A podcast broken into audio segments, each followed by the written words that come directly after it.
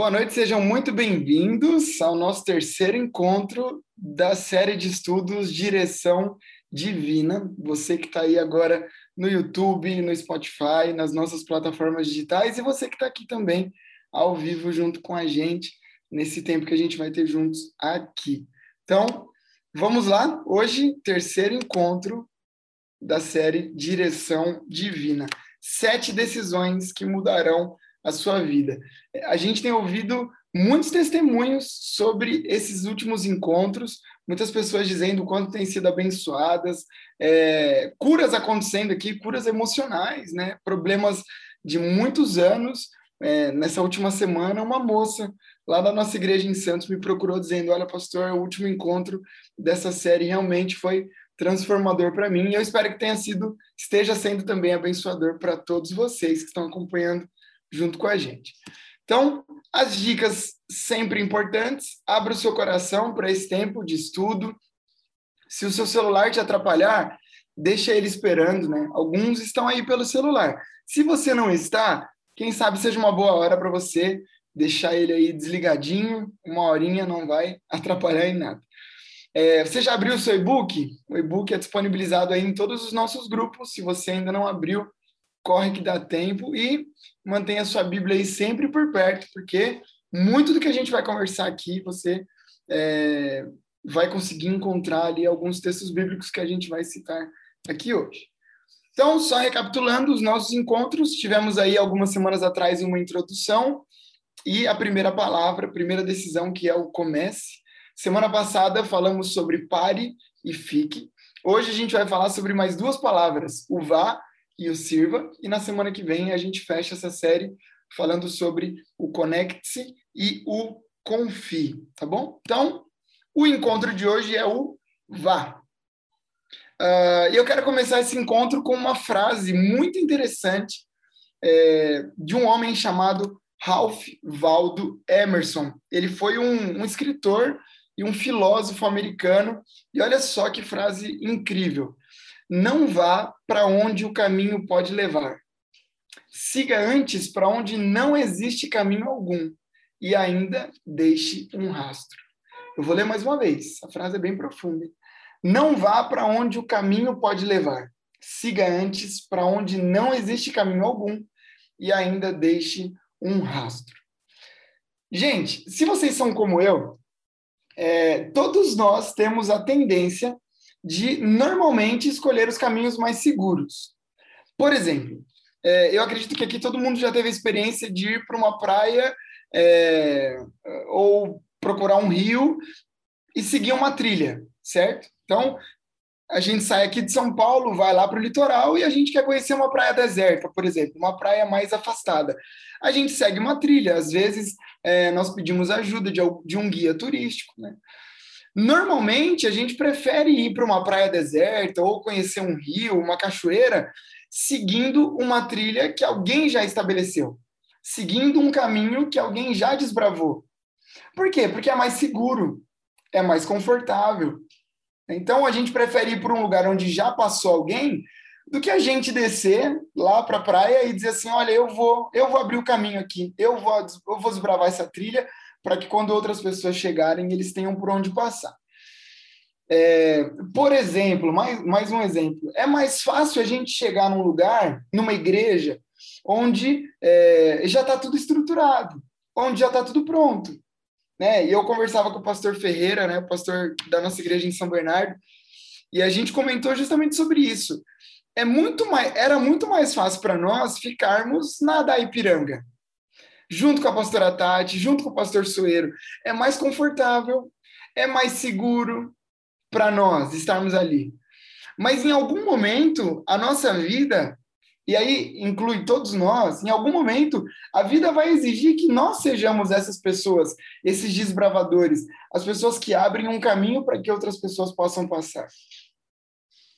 Sabe, pode parecer óbvio, mas para que alguma coisa seja estruturada, alguém precisou estruturar. Para que a gente estivesse hoje aqui nessa sala de Zoom, vivendo a realidade da, da nossa igreja local, alguém lá atrás precisou plantar essa semente. Toda árvore que hoje a gente vê dando fruto, um dia foi uma semente que alguém abriu a terra, plantou a semente, deixou regar, é, deixou ser regada, fez com que o sol batesse. Então, isso você pode trazer para qualquer área da sua vida. Toda grande empresa, um dia foi uma semente que alguém plantou. A nossa igreja, a nossa família. Por isso, é, o meu primeiro convite para a gente hoje é justamente essa pergunta. Você é capaz de lembrar da última vez em que você fez alguma coisa pela primeira vez? Essa é uma pergunta interessante. Você consegue lembrar a primeira vez, a, a última vez que você fez alguma coisa pela primeira vez? Eu, eu, eu, queria perguntar, né? Pastora Amara, lembra a primeira vez que a pastora pregou? A Tati, lembra a primeira, o primeiro sermão que você pregou, Tati? Né? Eu perguntei para o pastor Ferreira, e aí ele, ele falou que ele lembra o versículo, ele lembra certinho o texto que ele pregou. Ele ainda disse assim: Olha, Diego, eu me lembro que o pastor Paulo Silas me convidou para pregar e eu recusei. Falei: Não, pastor, não estou pronto para pregar. E aí passou um tempinho, o pastor Paulo chamou ele de novo, e aí ele aceitou, e aí ele, ele lembra desse texto que ele pregou. Então, traz aí a sua memória. A última vez que você fez alguma coisa pela primeira vez, quem sabe uma pregação, quem sabe o primeiro culto em que você é, liderou a parte musical. Primeiro culto que você tocou, Pastor Yuri. Lembra aí, puxa na memória. Sabe? A primeira, vi a primeira viagem internacional que você fez. Ou a primeira viagem é, nacional que você fez, a primeira vez que você andou de avião. Para quem é empreendedor, lembra quando você abriu o seu próprio negócio? Sabe? Aí eu comecei a lembrar, eu me lembrei da primeira vez que eu preguei. Gente, foi um desastre. Eu queria poder dizer que foi maravilhoso. Olha, eu me dei bem na primeira vez. Não, mas eu não me dei bem. Muito pelo contrário, foi bem ruim. Né? Eu estava inseguro, eu estava com medo, eu não tinha experiência. Por mais que eu conhecesse as pessoas que estavam ali na igreja, mas foi literalmente essa é a palavra que define a primeira vez que eu preguei. Foi um desastre. Foi triste demais, porque deu tudo errado né? É, e essa é uma verdade. Seguir em direção a algo que é desconhecido nem sempre é algo simples. Porque existem riscos envolvidos. É, é, e esses riscos tornam as decisões um pouco mais difíceis da gente tomar. Porque quando é alguma coisa desconhecida, a gente começa a fazer conta. A gente começa a dizer assim: meu, será que eu, eu devo mesmo? aceitar o convite para pregar na igreja? Meu, será que eu devo largar tudo e abrir meu próprio negócio? Será? Será? Será que é, colocando na balança vai valer a pena seguir por esse caminho ou não? Porque ficar onde a gente está normalmente, para não dizer sempre, vai parecer mais confortável. É sempre mais seguro ficar onde a gente está. O problema é que se a gente ficar onde nós estamos, a gente vai continuar alcançando os resultados que a gente está alcançando. Se a gente não começar a, a, trilhar novos caminhos, a gente vai continuar vivendo o que a gente viveu até hoje. E aí, olhando no retrovisor da nossa história, a gente vai lembrar de uma verdade importante: o que a gente vive no presente é fruto dos riscos que a gente correu no passado. Nesse exemplo que eu dei aqui, é, a minha pregação desastrosa, minha primeira pregação desastrosa, é, fez com que eu chegasse num momento da minha vida onde eu prego todos os domingos e eu, eu ajudo na expansão do evangelho na vida de muitas pessoas. Ou seja, se eu não tivesse assumido o risco de pregar pela primeira vez, mesmo indo muito mal, muito provavelmente eu não estaria vivendo o que eu estou vivendo hoje, tendo a oportunidade de pregar todos os domingos na nossa igreja em Santos. Eu me lembrei também, e aí eu fui pesquisar um pouquinho, né? Acho que todo mundo aqui conhece o Nubank. Né? Quem não conhece, o Nubank é um, é um banco digital, é tipo o Itaú, o Bradesco, esses bancos, só que completamente digital. Ele não tem uma agência específica, né? Enfim, eu comecei a ler sobre a história do Nubank, é impressionante. A história é literalmente de um cara que ele, ele foi resolver um problema no banco e ele passou horas ali e não conseguiu resolver. E quando ele vai embora, ele diz assim: Meu, isso não pode acontecer. Isso não pode acontecer. E aí ele começa a, a planejar a abertura de um banco que fosse completamente descomplicado. E aí ele abre o Nubank. Né? Mas olha, olha o risco que esse cara correu de abrir um banco num país onde a gente tem muitos bancos estabelecidos e bem estabelecidos. A gente poderia falar aqui um, uma dezena de bancos é, imensos de quando o Nubank nasceu. E aí agora, essa última semana, o Nubank dispara aí como um dos maiores bancos do nosso país, entrando na Bolsa de Valores de São Paulo. Enfim, então, é, irmãos e irmãs, quem sabe esse encontro de hoje seja justamente a peça que estava faltando para que você tomasse a decisão de ir e encarar algo novo na sua vida. Porque é isso que a Bíblia mostra para gente. A Bíblia mostra que de tempos em tempos Deus levanta e Deus coloca dentro do nosso coração é, aquilo que o pastor Bill Hybels ele chama de descontentamento santo. É uma inquietação na nossa alma, no nosso coração, tão grande que vai impulsionar a gente a, a sair do lugar onde a gente está e, e, irmos em direção àquilo que Deus tem para gente. Isso aconteceu com um homem chamado Abraão. A história de Abraão é uma das histórias mais conhecidas de toda a Bíblia. É, Abraão é conhecido por nós como o pai da fé, e ele literalmente viveu uma experiência de deixar tudo para trás para viver algo completamente novo. Gente, a gente não está falando de alguém que começou hoje, a gente está falando de alguém que estava com a vida feita. Abraão estava com a vida completa. Faltava o filho, faltava o filho. Mas, é, humanamente falando, ele tinha dinheiro, ele tinha amigos, ele tinha esposa, ele tinha uma profissão, ele tinha propriedades, ele tinha tudo, ele estava bem estabelecido no lugar onde ele estava tudo organizado, tudo estruturado. E aí, quando a gente vai ler lá em Gênesis capítulo 12, é, a Bíblia vai contar que Deus disse para Abraão para que ele saísse do lugar onde ele estava e fosse para um outro lugar onde o próprio Deus o mostraria. Olha só, Gênesis 12, 1. Saia da sua terra, do meio dos seus parentes e da casa do seu pai, e vá para a terra que eu te mostrarei. Muitas coisas nessa, nesse texto me causam, é, me causariam medo. Se Deus estivesse dizendo isso para mim. Primeira coisa, Deus está falando para você sair da sua terra. Falar para sair da terra é algo é, que mexe, mexe, né? Imagina você estar tá no mesmo lugar a vida inteira. Você, eu, eu nasci em Santo André, mas eu moro em São Bernardo a vida inteira. É como se Deus estivesse falando assim: olha, sai do Brasil e vai para um lugar que eu vou te mostrar. Então, a primeira coisa que me causa medo é sair da terra. A segunda coisa é sair do meio dos nossos parentes e da casa do nosso pai. Porque a casa do nosso pai e a casa dos nossos parentes, o meio dos nossos parentes, é um lugar de segurança. Porque se der um BO, a gente tem para quem correr. Se hoje estoura um, um, um, problema na minha casa, eu, eu ligo para o meu pai, eu ligo para minha mãe, eu ligo para meu irmão, ligo para os meus cunhados, porque a gente tem gente por perto para nos defender.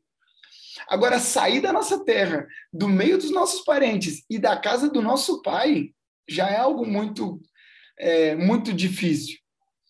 Mas a pior, entre aspas, né? Que a gente sabe o final da história. Eu digo isso sempre, né? Nos nossos estudos, não romantize o texto bíblico. A gente sabe o final da história, então para a gente é fácil de compreender. Mas esquece o final da história. Deus está falando para Abraão: vai para um lugar que eu ainda vou te mostrar. Isso, para mim, é o ponto máximo da história.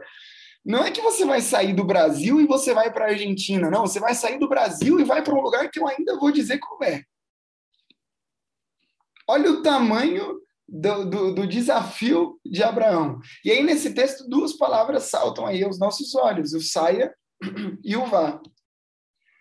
Gente, parece óbvio, mas para ir para um outro lugar, em primeiro lugar, e essa é a primeira lição de hoje, a gente precisa sair de onde nós estamos. Precisamos sair de onde estamos. Irmãos, para viver o novo, a gente precisa ser capaz de deixar para trás o conhecido. Para viver o novo, a gente vai ter que deixar para trás aquilo que é confortável, aquilo que é previsível, aquilo que é fácil. Viver o novo exige um posicionamento novo, exige uma mentalidade nova, exige essa capacidade de desbravar caminhos que são desconhecidos. E aqui, uma frase que é atribuída a Albert Einstein faz muito sentido, né? Insanidade é continuar fazendo sempre as mesmas coisas e esperando resultados diferentes. Eu me lembro que um tempo atrás eu precisei tomar uma decisão muito importante aqui em casa junto com a Cacá. Eu trabalhava numa empresa muito boa, uma multinacional alemã, financeiramente nós estávamos tranquilos, estabilizados, é, sonhando, né, o que era muito importante para nós. E aí surgiu a oportunidade de ir para essa empresa onde eu estou hoje.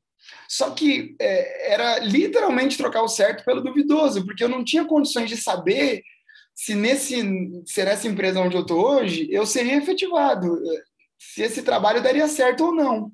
Então eu trocaria um, um passarinho na mão por dois voando que eu não sabia se ficariam comigo. Enfim, a gente sentou, a gente conversou e, e a gente tomou a decisão. Vamos arriscar. Vamos arriscar. O que vai vir a gente não sabe, mas vamos arriscar. Vamos arriscar. Para a glória do Senhor, deu tudo certo. Né? Eu fui efetivado, estamos bem, foi uma, um, um passo melhor do que onde a gente estava, mas foi um risco que eu tive que tomar junto com a Cacá para viver algo novo. A gente só conseguiu viver algo novo porque a gente deixou o velho para trás, sabe? Existem pessoas que não avançam justamente porque elas continuam investindo nos mesmos lugares, fazendo as mesmas coisas, tomando as mesmas decisões. E aí o pior, quando elas não recebem aquilo que elas esperavam, quando elas recebem os mesmos resultados, elas se frustram. E aí é difícil de entender. Eu fico imaginando Deus olhando lá de cima. A gente planta uma semente de melancia, mas a gente quer colher morango. Mas não dá para colher morango se você continuar plantando melancia. Você vai colher melancia. E tá tudo bem colher melancia. Mas se você quer colher morango, se você quer colher outras frutas, então comece a plantar novas sementes, porque senão a sua vida inteira você vai continuar colhendo a mesma coisa. Quem sabe essa é uma noite em que Deus, assim como disse para Abraão, está levando a gente a, a sair do lugar onde a gente está, justamente para que a gente viva algo novo. Quem sabe Deus está falando aqui sobre um novo emprego. Quem sabe Deus está falando aqui sobre um, um novo ministério. Quem sabe a vida inteira você trabalhou com crianças, mas Deus está colocando aí ardendo no seu coração para você começar a trabalhar com missões, sei lá. E, e, quem sabe essa é a noite em que Deus trouxe você aqui para poder é, para poder marcar esse dia e, e dizer para você, era essa a resposta que estava precisando? Ela está aqui. Agora, a gente vai precisar reconhecer que para que o novo surja, o velho vai precisar ir embora. Lembra daquele texto do vinho novo em odres velhos? Não dá. É vinho novo em odre novo. Se colocar vinho novo em odre velho, você perde as duas coisas. Você perde o odre que vai explodir e você perde o vinho que vai vazar. É vinho novo em odre novo. Em nome de Jesus. Olha só essa frase. Para dar um passo em direção ao seu destino, talvez você tenha que dar um passo para longe da sua segurança. Gente, enquanto a gente preparava esse estudo, é, essa é uma frase que fez muito sentido. Porque algumas vezes, para não dizer todas as vezes, segurança e novidade não vão caminhar juntas. Segurança, eu vou dizer de novo, segurança e novidade não caminham juntas. Você quer viver algo novo? Vai ter que ser com insegurança. Porque o que é seguro é o que você vive hoje. Você quer pensar sobre segurança? Fala sobre segurança para o empreendedor. Fala sobre segurança para alguém que deixou a vivência do CLT para trás para viver o seu próprio negócio. Não dá. Então, a, a insegurança é, é um preço para a gente viver o novo. Né? Interessante que havia uma promessa feita para Abraão e para Sara de que se eles fizessem tudo exatamente como Deus tinha ordenado, eles seriam bem-sucedidos e no final ainda seriam pai de uma grande multidão. E é justamente o que eles fizeram. Eles fizeram tudo exatamente como o Senhor mandou.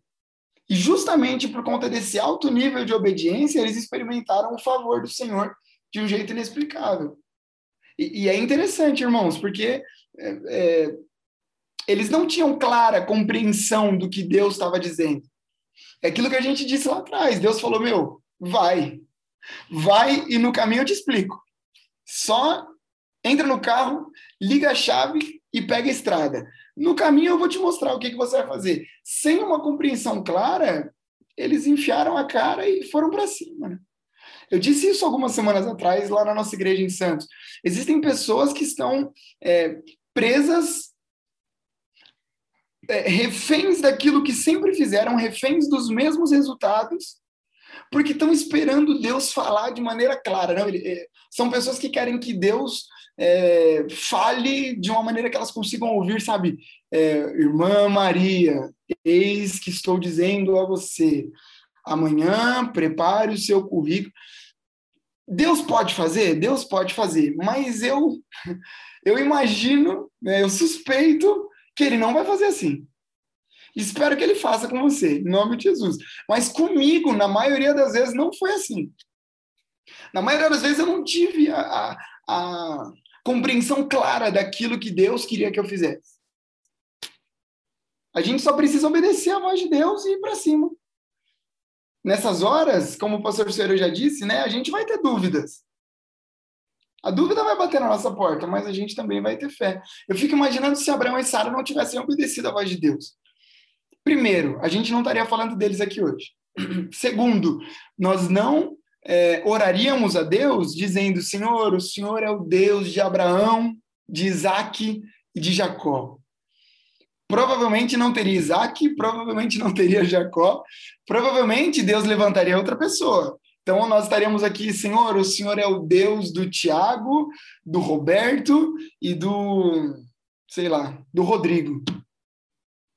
Eles, Abraão deixaria de, de experimentar a maravilhosa, o maravilhoso favor do Senhor, se ele tivesse deixado de obedecer e de arriscar.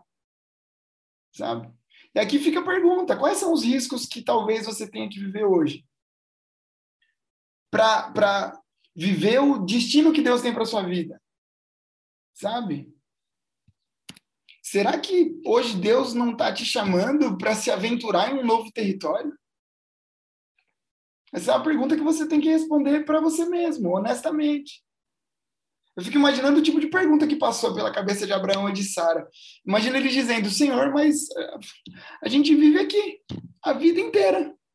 Os nossos amigos estão aqui, a nossa família está aqui, o meu dinheiro está aqui. Eu conheço todos os lugares. Senhor, eu, eu tenho uma vida confortável e o Senhor está me chamando justamente para ir para um lugar que eu não sei nada, nem onde fica. Agora, é, essa é uma pergunta que cabe para a gente hoje também. Será que a gente está disposto a deixar de viver aquilo que Deus tem para a gente no futuro? Porque se a gente não abraçar esse tipo de pergunta, a gente nunca vai saber o que poderia ter acontecido. Dou o exemplo da pastora Mara e do pastor Paulo.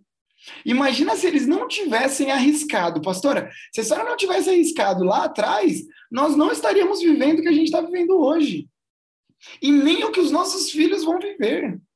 Isso é muito sério. Um risco assumido no passado que gera frutos no nosso presente e a gente já tem certeza de que vai gerar frutos no nosso futuro. Porque mesmo que Jesus volte hoje, a nossa eternidade está garantida. Sabe? Então, se a gente não for pelo caminho que Deus está mandando, a gente nunca vai saber o que poderia ter acontecido. E essa eu acho, esse eu acho que é o, o grande problema. A gente vai ficar confortável onde a gente está e a gente nunca vai saber o que poderia ter acontecido se a gente tivesse arriscado seguir a direção que Deus nos chamou para viver.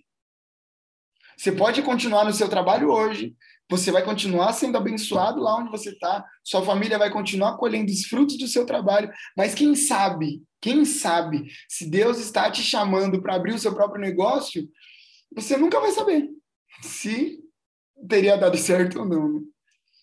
Eu quero repetir o que eu disse na semana passada, na nossa aula na, com o nosso cômodo de Santos. Eu não estou dizendo que é. Nós precisamos alcançar esse nível de maturidade onde você responde para você mesmo: será que esse é o tempo de Deus para que eu vá? E aí você responde: sim, é o tempo de Deus. Não, não é o tempo de Deus. Mas essa resposta só você que pode dar para você mesmo. Será que Deus não está te chamando para se aventurar num novo território? Então, sim, em primeiro lugar, a gente precisa sair de onde a gente está. Em segundo lugar, a gente precisa dar um passo de fé.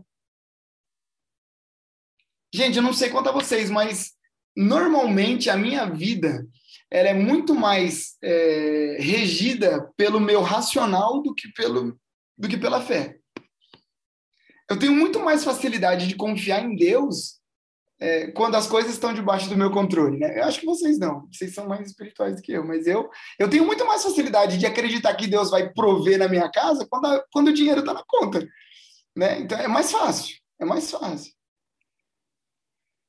Porque sair do lugar onde a gente está vai exigir confiança. Vai exigir que algumas verdades da palavra sejam colocadas em xeque. É fácil confiar quando está tudo debaixo do nosso controle, mas quando a gente vai arriscar, quando a gente vai dar um passo de fé, algumas verdades vão ser colocadas na nossa frente. Uma delas, quando a gente diz: O Senhor é o meu pastor e nada me faltará. Será que isso é verdade? Para nós? Será que a gente confia nisso mesmo? De que, independente do ambiente, independente do passo que a gente dê, nada vai faltar, porque o Senhor é o nosso pastor? Será que a gente acredita mesmo lá em Romanos 8, 28, quando diz que todas as coisas cooperam para o nosso bem? Para o bem daqueles que amam a Deus? Será que a gente acredita? São nesses momentos onde a gente tem que dar um passo de fé que essas verdades são colocadas em xeque. São nesses momentos em que essas verdades são colocadas na nossa frente. Alguém uma vez disse assim: a caminhada com Deus não tem a ver com enxergar a escada completa, mas sim em dar o primeiro passo no primeiro degrau. Essa é uma verdade. Caminhar com Jesus não é enxergar o, o final do caminho, mas é pisar no primeiro degrau, porque a gente tem certeza de que ele está lá. Ele está na escada, vai dar tudo certo. Eu posso pisar no primeiro, posso subir para o segundo, posso subir. Às vezes vai dar um trabalho, vai dar um trabalho. Um degrau é maior que o outro, um degrau é maior que o outro. Não é fácil, mas a gente tem convicção de que Deus está ali. Muitas vezes a gente vai sentir medo, a gente vai sentir medo. E aí, nessa hora, aquela famosa frase, vai com medo mesmo. Eu lembro das vezes em que eu fui pro, pro Hop Harry, mas depois das notícias dessa semana eu acho que eu não quero mais ir. Acho que a coisa não está muito boa, não. Mas eu lembro quando eu ia, e aí as pessoas sempre perguntam, né? Essas conversas de, de, de parque. Meu, você não tem medo de ir na montanha russa? E eu falava, tenho. Até hoje eu tenho. Mas eu vou com medo mesmo. Eu, eu paguei o ingresso. Eu, eu vou deixar de usufruir do que o parque. Agora eu tenho medo e eu não vou. Nem com medo mesmo. Eu fico bem tranquilo. Mas é, a, a vida cristã é assim a gente dá o primeiro passo com medo, com dúvida, mas a gente vai. Na certeza de que Deus vai fazer com que até mesmo as situações mais difíceis da, da nossa caminhada nos levem mais para perto do futuro que Ele tem reservado para a gente. Então, aqui vai mais uma pergunta. Qual a última vez em que você deu um passo que realmente exigiu confiança total em Deus? Qual foi a última vez que você deu um passo que não estava na conta bancária? Um passo que não tinha alguém para te segurar. Foi um passo que você falou assim: meu, eu vou dar esse passo e, e é só Deus. É um passo de fé. A gente é tentado a construir uma vida segura onde o nosso dinheiro sustenta a nossa visão. A gente vai até onde a gente sabe que tem controle. Agora, quando a gente olha para a palavra do Senhor, aquela visão que Ezequiel teve, a ideia é que a gente entre nesse mar não só no tornozelo, não só, não, não deixa a água só na nossa canela, no nosso joelho, não, não, não, é para a água submergir a gente, é, é, é para a água cobrir a nossa vida por completo, porque quando a água cobre a nossa vida por completo, a gente perde o controle, a gente se torna totalmente dependente do Senhor. Por isso, a, a pergunta que eu faço é, tem, sei lá, É, tem um livro sendo escrito no seu coração? Você tem o desejo de ser escritor, escritora? Meu, toma um passo de fé. Comece a escrever num papel lá no seu trabalho na hora do almoço. Sei lá, escreve no celular, separa 10 minutos por dia, comece a escrever até o dia em que Deus te dê condições de lançar esse livro. Tem um, um, o seu próprio negócio sendo gerado no seu coração, meu, dá um passo de fé, sonha, escreva, planeje, né? Eu não estou falando para você dar um passo de fé, ah, o pastor está falando para eu largar tudo. Não, não, não, não, não. Mas começa, coloca no papel, planeja, organiza a sua cabeça. Até que Deus cumpra aquilo que ele tem gerado no seu coração. É um novo ministério que está surgindo na sua vida? Quem sabe Deus está te chamando para dar um passo de fé, mesmo que você não se sinta pronto. E aí a gente encerra essa primeira parte com essa frase: Na caminhada de fé, sua visão deve sempre exceder os seus recursos. Isso não significa que você precisa comprar sem ter dinheiro para pagar. Olha aí, irmãos, ó, você que queria comprar sem ter dinheiro para pagar, porque eu estou falando de fé. Significa que a gente tem que sonhar mais alto do que os recursos que temos em mãos. Porque se foi Deus quem nos chamou, ele vai prover. A gente viveu isso recentemente como igreja em Santos nós estávamos num lugar e o lugar ficou pequeno e não dava mais para ficar lá e a gente não tinha recurso. A gente não tinha recurso nenhum. Para sair de um lugar como a gente estava e ir para um lugar maior, não tinha. A gente procurou, a gente tinha fé e muitas dúvidas. A gente colocou diante do Senhor. O Senhor, está na sua mão. A gente está aqui. A gente tem a visão, nossa visão excede os nossos recursos e a gente está disposto. A porta que o Senhor abrir, a gente vai encarar. E Deus abriu a porta onde a gente está hoje. Um milagre. Quem viveu de perto essa experiência sabe que é um milagre. Não tem como explicar o lugar onde a gente está hoje. Por quê? Porque é assim que Deus faz. A gente pisa no degrau a escada se abre. Em nome de Jesus. Então, em meio às incertezas, vai para cima se foi Deus quem te chamou, Ele vai prover. Em nome de Jesus. Como de costume, a primeira ação prática de hoje. Lembre-se de algo que nasceu no seu coração no passado e que hoje é realidade. Você consegue descrever esse processo? Quem sabe é, a igreja local. A igreja local era um sonho e hoje é uma realidade. Eu consigo descrever o processo que, o que Deus fez até esse momento chegar. Sabe? Quem sabe é o seu emprego, quem sabe é a sua família, algo que nasceu no seu coração e hoje é uma realidade. Como foi esse caminho? Então, assim que a gente terminar aqui, responda e é, coloca lá com suas palavras, derrama o seu coração aí nessa resposta. E a segunda, existe algo que você sonha para o futuro, porém é impedido de viver porque sente medo? Coloque esse sonho em oração ainda hoje e veja o que Deus é capaz de realizar. Ah, eu tenho o sonho de viajar para China, para o Japão. Ah, eu tenho o sonho de viajar para o Caribe. Meu, legal, um sonho. Tem medo? Tenho medo. Coloque esse sonho em oração e vê o que Deus pode fazer. Eu não sei se ele vai fazer, mas coloque em oração. Aí ah, eu tenho o sonho de pregar. Que bênção, você tem medo de pregar? Tenho. Coloque esse sonho em oração. E veja o que Deus vai fazer.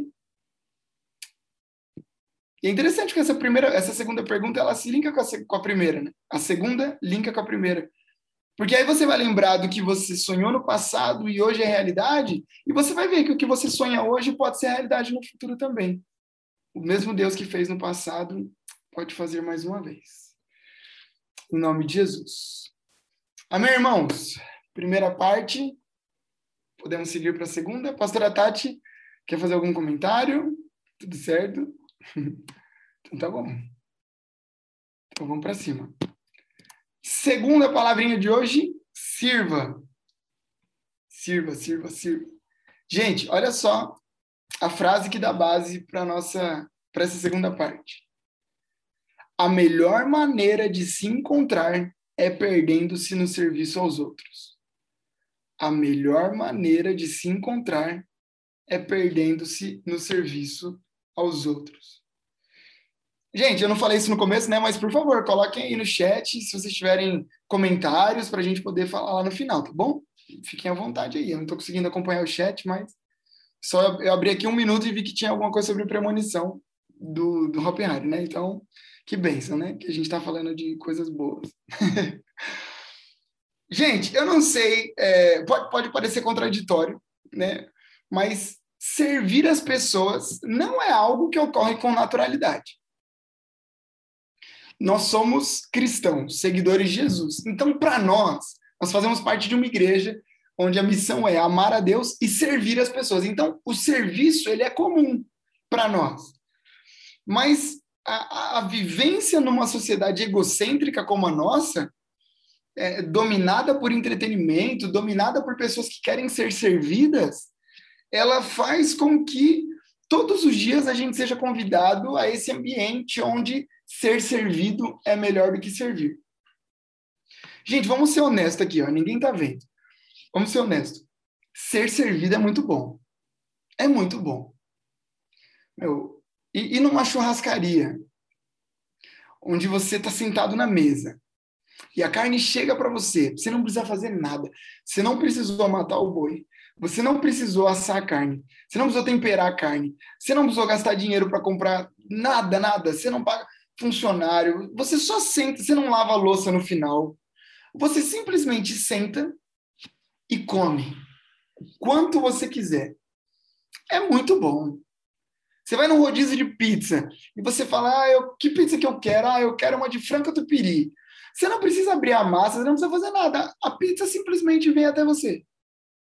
Ser servido é muito bom. A gente gosta de chegar num lugar onde já está tudo limpo e tudo confortavelmente organizado e a gente não precisou fazer nada para que isso acontecesse. É muito bom.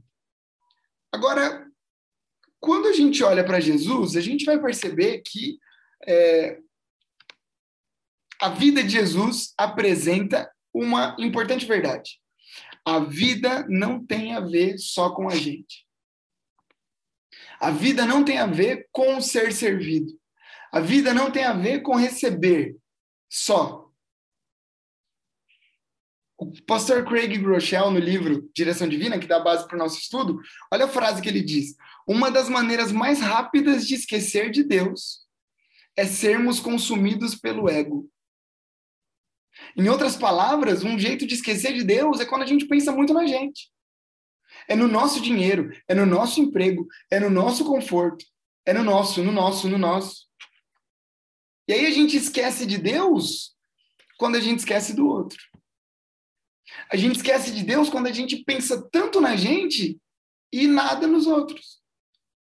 Eu me lembro do, da história do bom samaritano, a parábola do, do bom samaritano. A gente tem é, dois, é, dois personagens que estão vindo da igreja, contextualizando, tá? Aqui na nova versão é, Diego atualizada. Dois caras estão vindo da igreja, estão descendo a rua da igreja. Eles passam por um homem que está precisando de ajuda, mas eles não param para ajudar. Ou seja, quando a gente olha para a história desses caras, o serviço na igreja não resultou no serviço na vida. É como se eles fossem muito bons servindo no domingo e péssimos servindo na segunda. E aí, Jesus, ele tinha um, um, um, jeito bem tranquilo de lidar com, com esse tipo de gente. Aí, olha só, ele fala o, o que ele diz para quem quer seguir ele. Alguém quer me acompanhar? Beleza. Negue-se a si mesmo, tome a sua cruz e siga-me. Gente, a lógica de Jesus é simples e direta. Nós não somos chamados para celebrar a nossa vida, nós não somos chamados para promover a nossa vida, nós não somos chamados para desenvolver a nossa própria vida, mas sim para negar a nossa própria vida.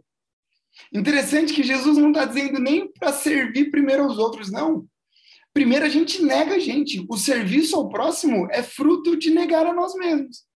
Porque a gente nega as nossas próprias vontades e aí automaticamente os nossos dons, os nossos talentos, os nossos é, recursos vão automaticamente ser destinados para aqueles que precisam. E aí, numa sociedade que diz o tempo todo para a gente, olha, acumula o máximo que você puder, aí a gente chega e encontra Jesus dizendo, Compartilhe o máximo que você puder. A sociedade vai dizer: olha, come o máximo que você puder. Jesus vem e diz assim: pega o que você tem e dá aos outros de comer. Compartilhe o máximo que você puder.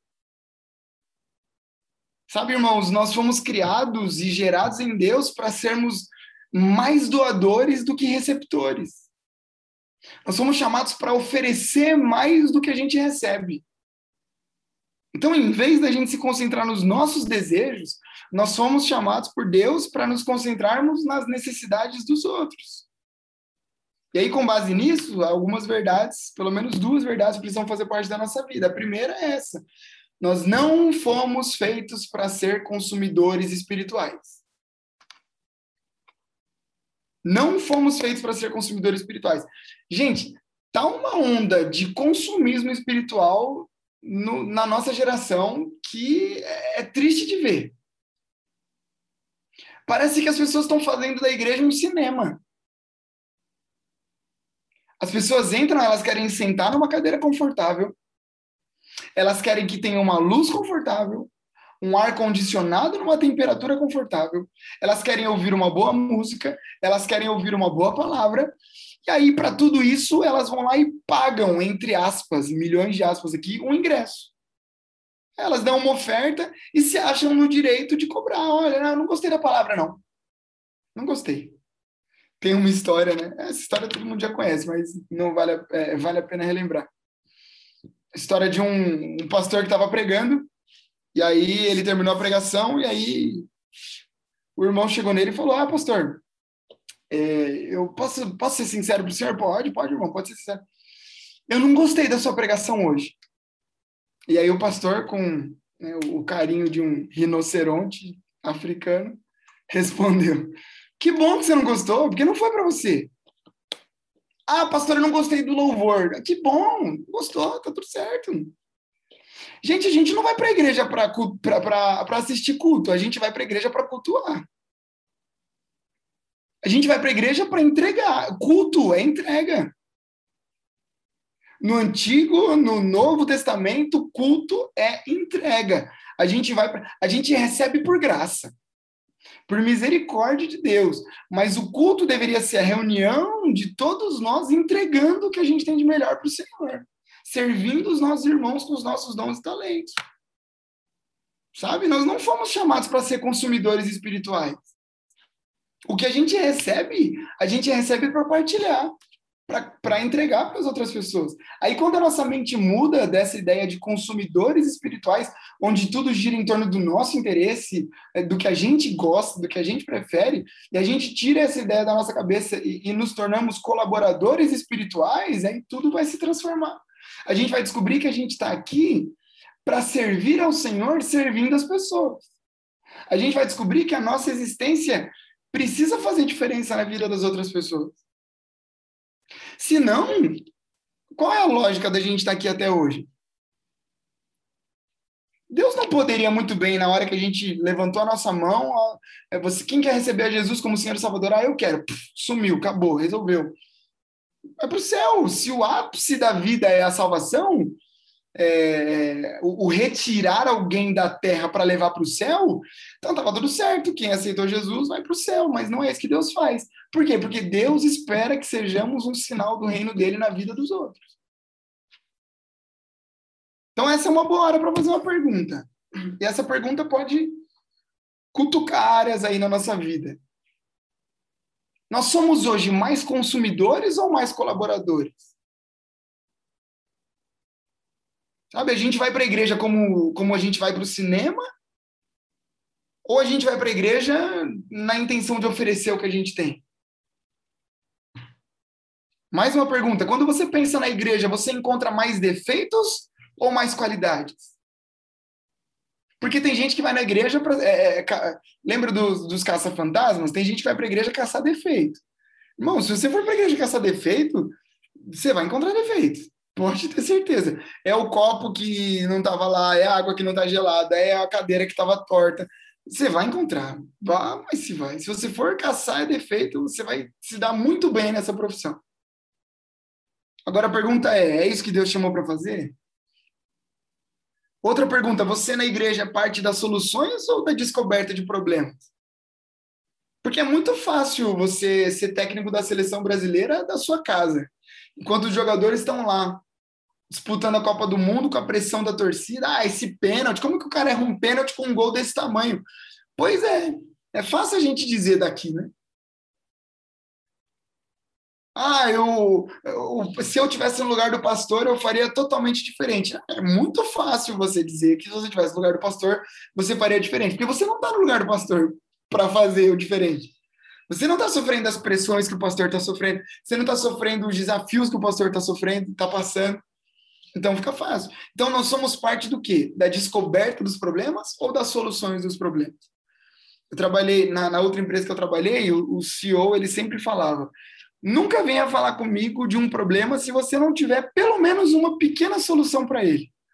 Eu não estou dizendo que você tem que resolver o um mundo, mas pelo menos dizer assim, olha, eu, eu descobri que a água ela não está muito gelada, mas é, quem sabe se a gente colocar um né, gelo aqui na uma geladeira para a gente poder ter gelo. Pô, beleza. Não mudou o mundo, mas é uma solução.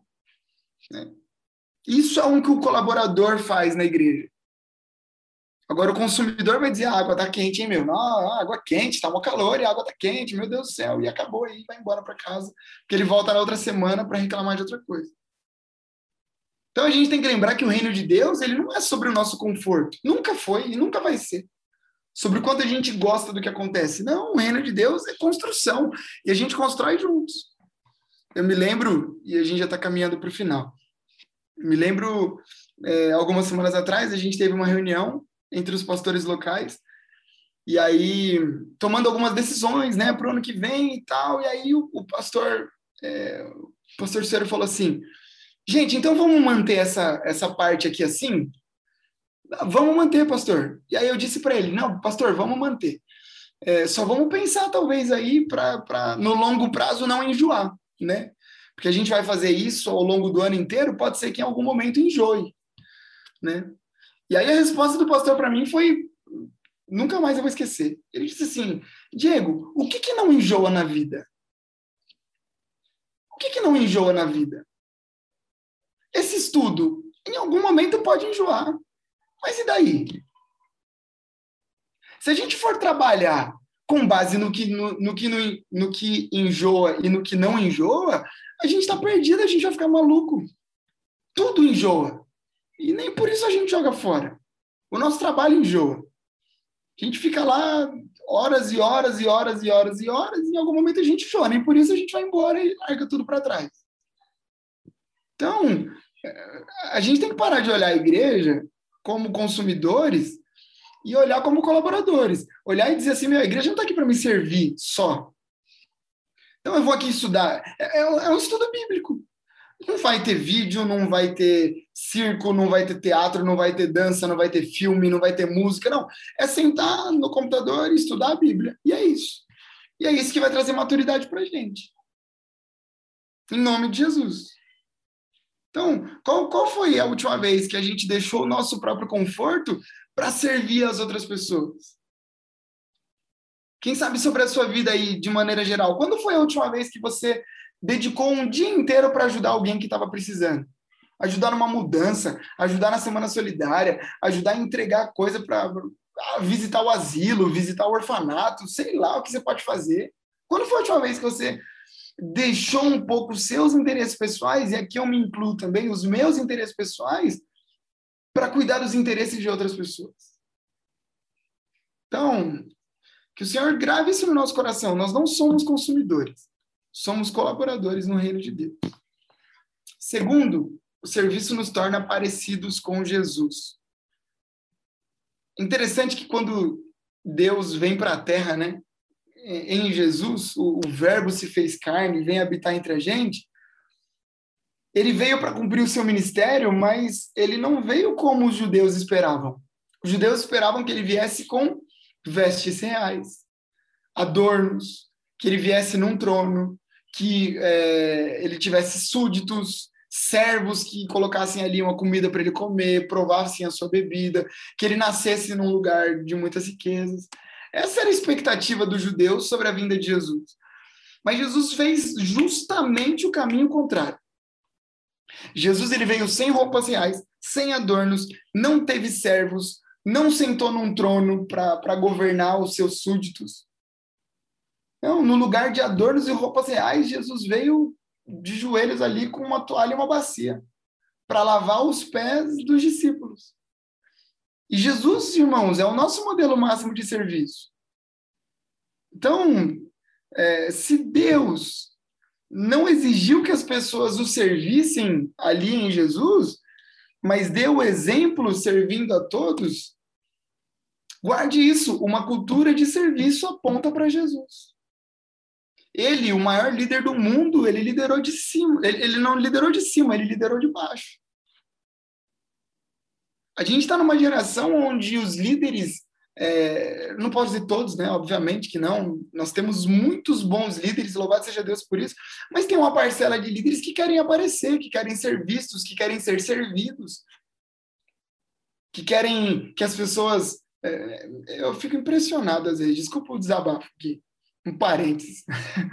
fico impressionado. Às vezes eu recebo alguns irmãos lá numa igreja em Santos e aí a gente sempre conversa, né, para conhecer um pouco. Eles me contam cada história. Falam, ah, pastor, ó, eu, eu vim de uma igreja onde um pastor ele exigia que eu dissesse para ele para onde que eu ia no final de semana. Não, ó, você vai viajar, você tem que contar para mim. Como assim você foi viajar e não me contou para onde você foi? Você não pediu permissão? Que permissão em nome de Jesus?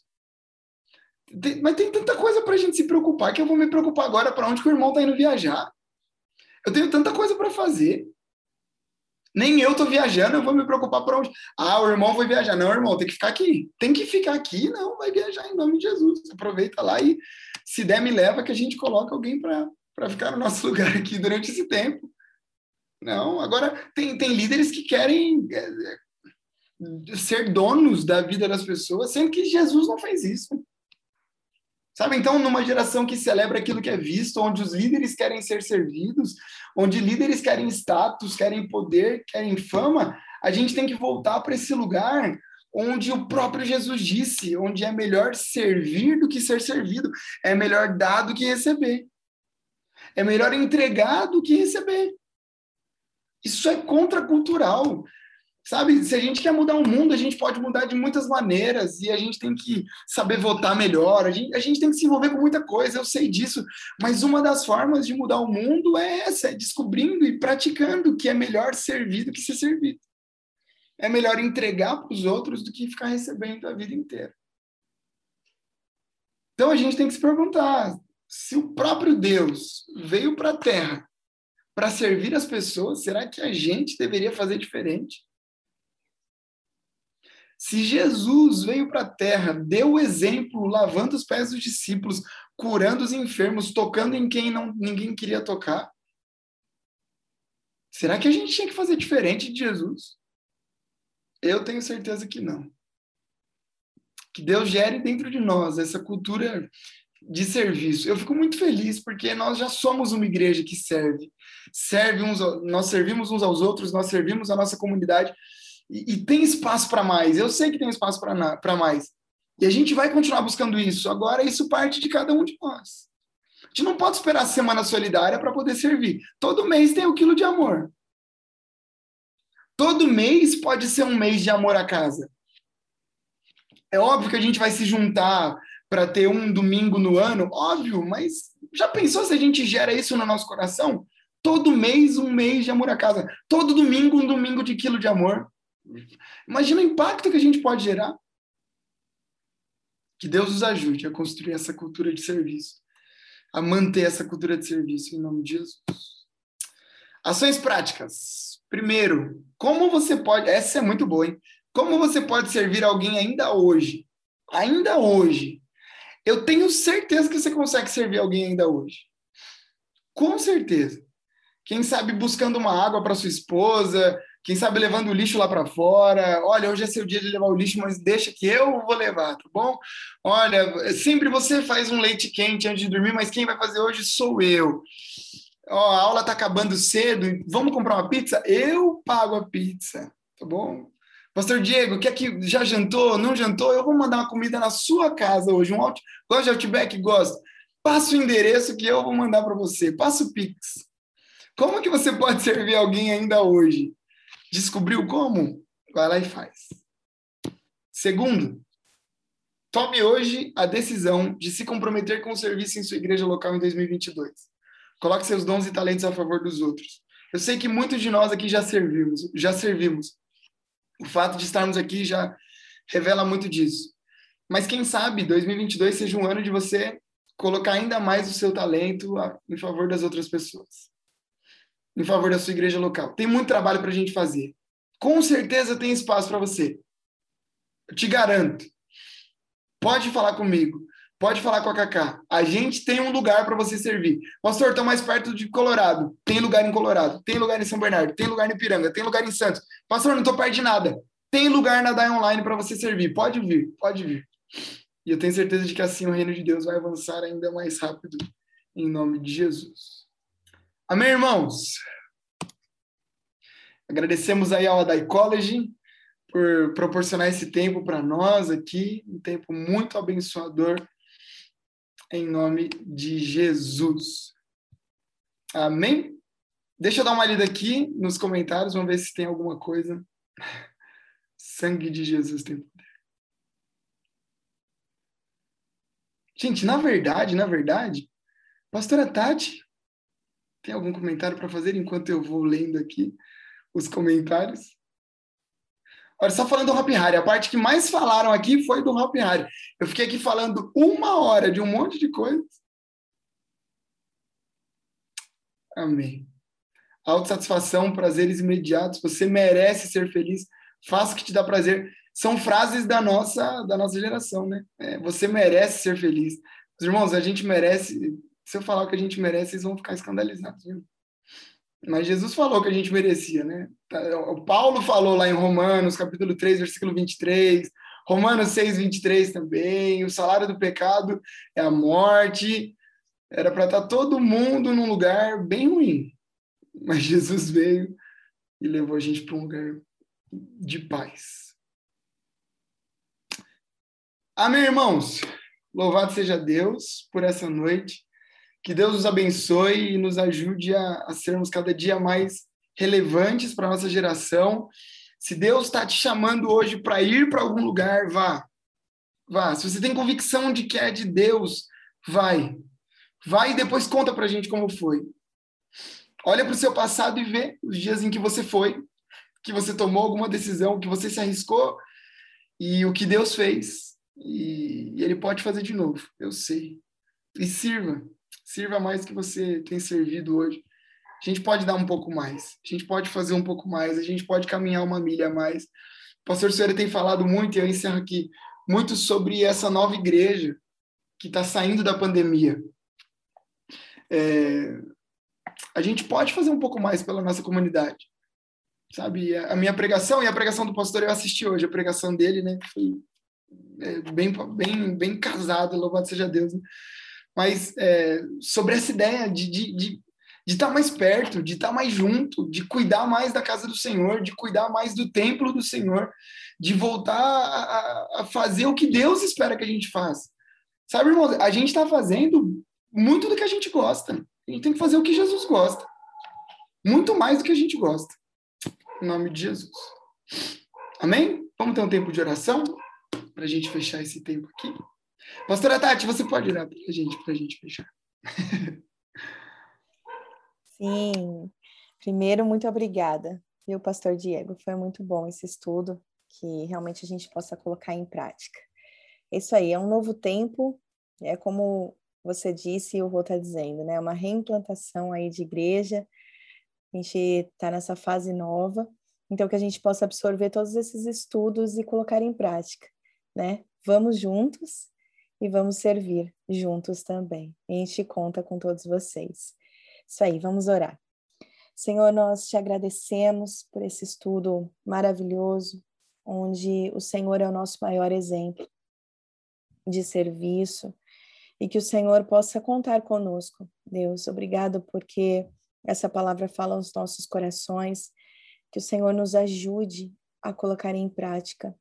Que o Senhor conte conosco, que o Senhor use as nossas vidas, que o Senhor nos encoraje a irmos, que venha a tua força sobre nós, que venha essa coragem que só o Senhor possa pode nos dar, possamos ter fé em ti, dúvidas um monte, mas que possamos acreditar que o Senhor está no controle de tudo e que possamos te servir, servir a nossa comunidade, servir os nossos irmãos, a quem passa por nós. Obrigado pela nossa igreja, obrigado pelos nossos pastores, obrigada, Senhor, por todos os membros, aqueles que estão conosco. Obrigada, Senhor, por tudo que o Senhor tem feito na nossa casa de oração, por nós e também através de nós. Te pedimos por essa noite que o Senhor esteja renovando for as forças dos teus filhos e filhas e que eles possam ter uma noite de descanso, em que amanhã seja um novo dia produtivo de trabalho, que seus filhos possam ser abençoados. É isso que nós pedimos e te agradecemos no nome de Jesus. Amém. Amém, irmãos. Deus abençoe vocês. A gente se vê na próxima. Semana que vem encerramento do nosso estudo e no domingo a gente se encontra nas nossas localidades. Deus abençoe.